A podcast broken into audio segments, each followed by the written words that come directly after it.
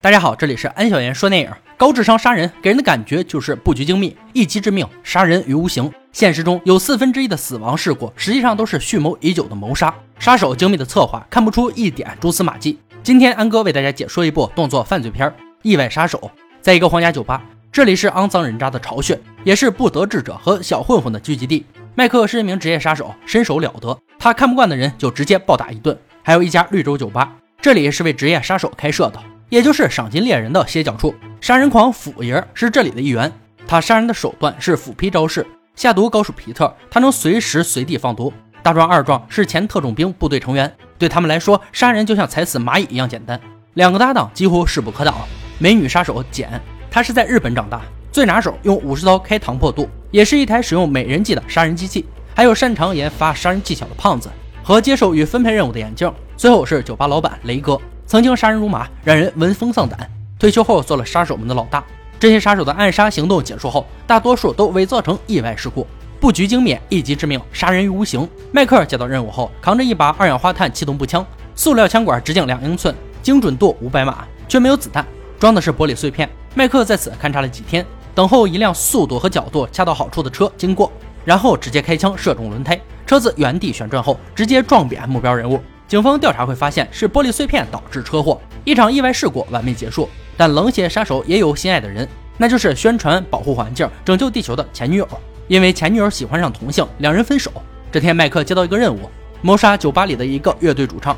麦克事先把地线剪断，然后把水泼在总闸上，瞬间火花四起，主唱随即被电击身亡，像丧尸一样倒进人群。但是这次眼镜却让他自己去拿报酬，明知不合规矩，可是为了钱，麦克还是去了。刚下摩托车，就看见一个人扛着机枪对他一顿扫射。麦克迅速躲到汽车后面，对方没有了子弹，也觉得打不过麦克，刚要离开，却发现前面是死胡同，于是又折返。身手了得的麦克一个飞脚就把对方踹倒。麦克问他是谁指使，但对方一言不发，就是一顿攻击，还和麦克耍起太极，最后惨死在麦克手里。然后把现场伪装成严重车祸后离开。第二天，麦克接到前女友闺蜜的电话，有人入室抢劫，杀害了前女友，但麦克并没有参加葬礼。只是在不远处伤心的看着，等人们走后，他便来到坟墓前。闺蜜看见他后，两人简单交谈，得知前女友已经怀了麦克的孩子。麦克震惊又后悔自己没有挽留她，但案件疑点重重。身为杀手的麦克觉得事情没有那么简单，于是来到前女友家寻找线索。经过一系列的假设推测和前女友血液里的注射药物，他断定是同事大壮和二壮的特色杀人手段。他迅速找到二人，把尸检报告甩给他们。两人见状，主动承认了自己的恶行，并表示这只是工作，没有人知道那是麦克的女友，并且还是同性恋前任。这彻底激怒了麦克，也不管什么一对二，直接冲上前去。三人打成一团，麦克被频频夹击，但麦克太了解对方的各种招数，一拳砸在对方的蛋蛋上，接着见招拆招，最后打得两人落花流水，跪地求饶。其实他们都是被利用的工具，谁都不知道客户的真实身份，只是听从分配任务的眼镜指挥做事而已。但麦克不会善罢甘休。决定继续寻找幕后指使者，老大雷格却说他纯属扯淡。作为杀手，完成任务拿到钱才是主要。而麦克坚持要找到幕后黑手，雷格大怒，便把吧台下的枪口对准了麦克。但因为两人关系匪浅，他并没有开枪。麦克知道这样下去，接下来自己就会变成筛子，便转身离开。原来少年的麦克经常被同学欺凌，就在逃跑时看见雷哥进了一户人家，几分钟后瞬间爆炸。雷哥镇定走出来，于是麦克鬼使神差地跟踪着他。见识了他神秘的杀人手段后，麦克鼓起勇气敲开了他家的门，并拿录制的杀人现场作为威胁，让雷哥教他消灭敌人。于是帮麦克策划了第一场谋杀，将对方推出窗外，伪造成意外坠楼。但麦克却镇定自若，没有一丝紧张。事后雷哥也很欣赏麦克，于是收他为徒，教会他各种谋杀手段。于是麦克走上了这条杀手之路。回到现实，麦克找他前女友闺蜜，说要重新调查前女友的死因。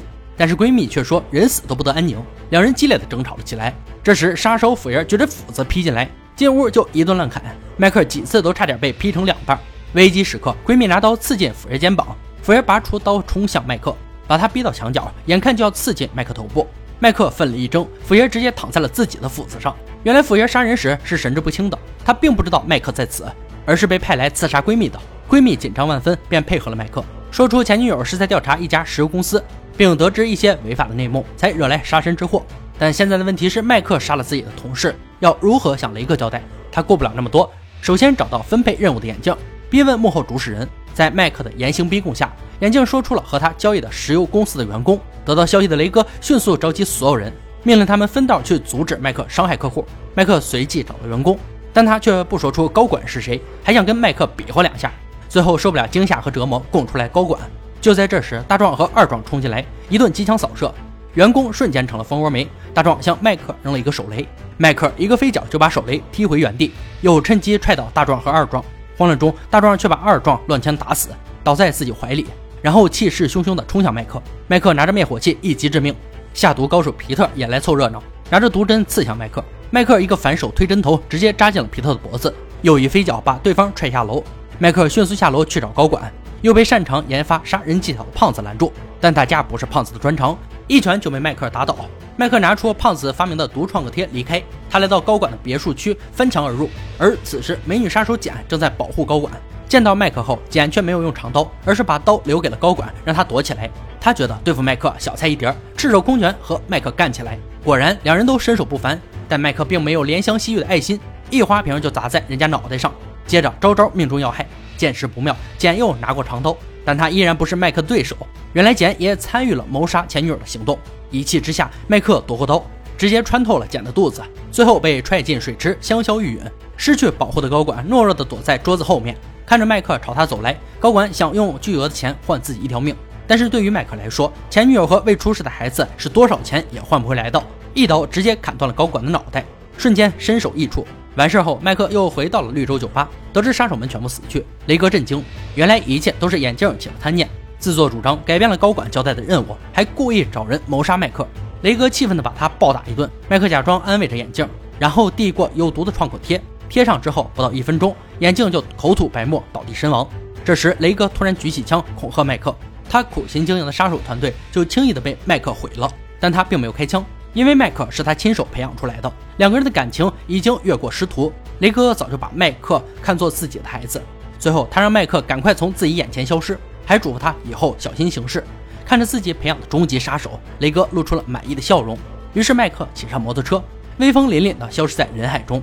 意外杀手上于二零一八年，由著名功夫影星斯科特·阿德金斯主演。他的加入让影片的打斗场面更加精彩。意外杀手就是创造不一样的意外。把杀人的任务完成的像自己精心设计的作品，但当杀手披荆斩棘的活下来后，就会重新审视自己的人生，不忘过去，不畏现在，就像没有明天一样去过好每一天，因为谁也说不准意外何时会不期而至。